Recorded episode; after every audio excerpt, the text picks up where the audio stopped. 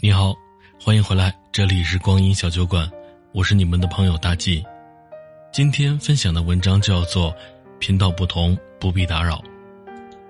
幸福这种东西是有频道的，若不在一个频道上，就不要打扰了吧。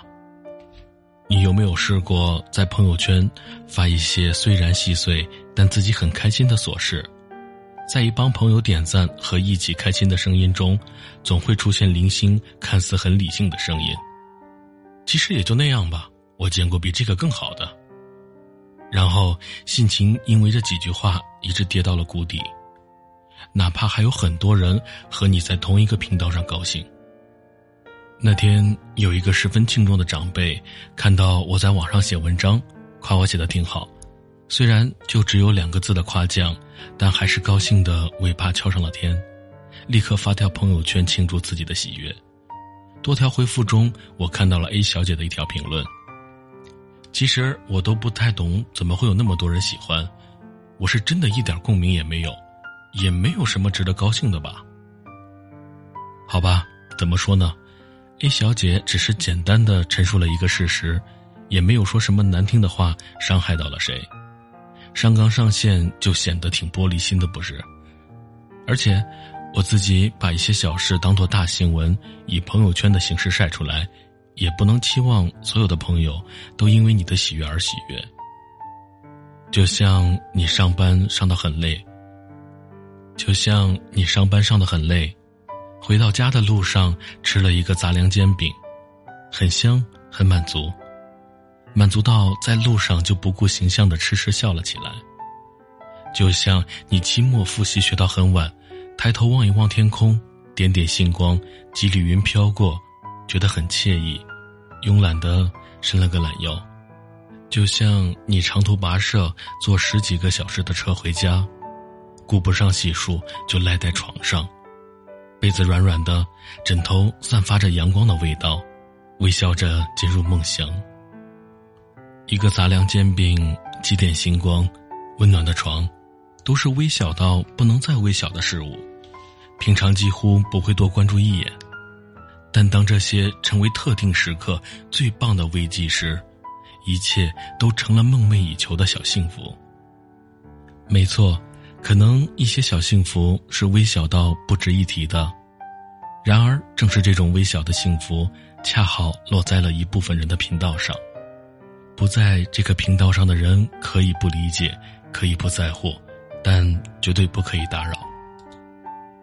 想起之前很火的一篇文章，文章名字叫做《不要打扰别人的幸福》。女同学趁长假坐硬座到外地与男朋友相聚的幸福，被闲人的一句“我要是她男朋友，一定给她买卧铺”的话语所打扰。中年男人与中年女人贫困却相濡以沫的幸福，被闲人讥笑的嘲笑声打扰；儿子考上大学给全家带来的幸福，被闲人的攀比打扰。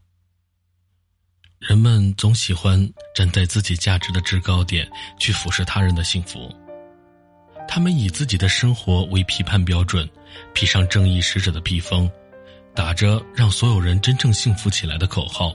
迈着大步，到卑微的幸福者面前，谆谆教导：什么才叫幸福？百度词条上说，幸福是指一个人的需求得到了满足而产生的喜悦、快乐与稳定的心理状态。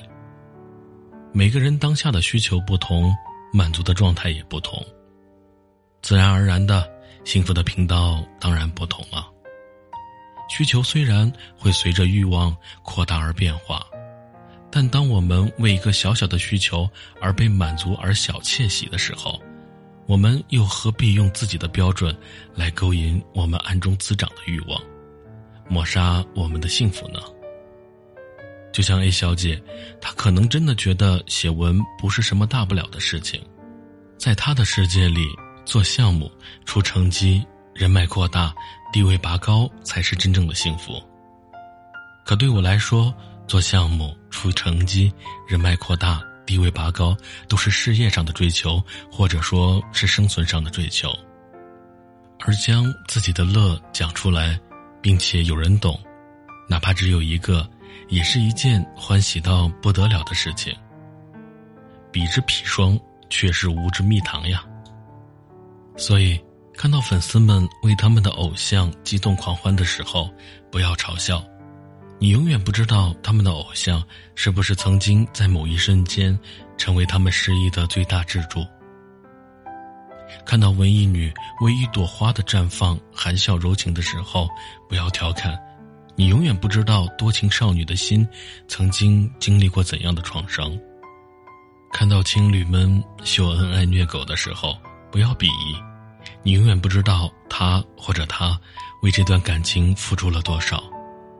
你可能觉得他们傻，可能笑话他们痴，但这真的是他们发自内心的快乐。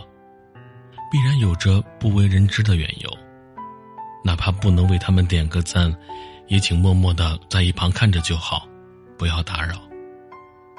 不打扰是你的温柔，因为你自己的幸福也不可能随时与旁人在同一个频道上，你幸福的原因也是美好且不容被打扰的。感谢收听，今天文章就到这里结束了。如果喜欢的话，欢迎订阅此专辑，欢迎多多评论、多多点赞，当然还有订阅。感谢感谢，再见。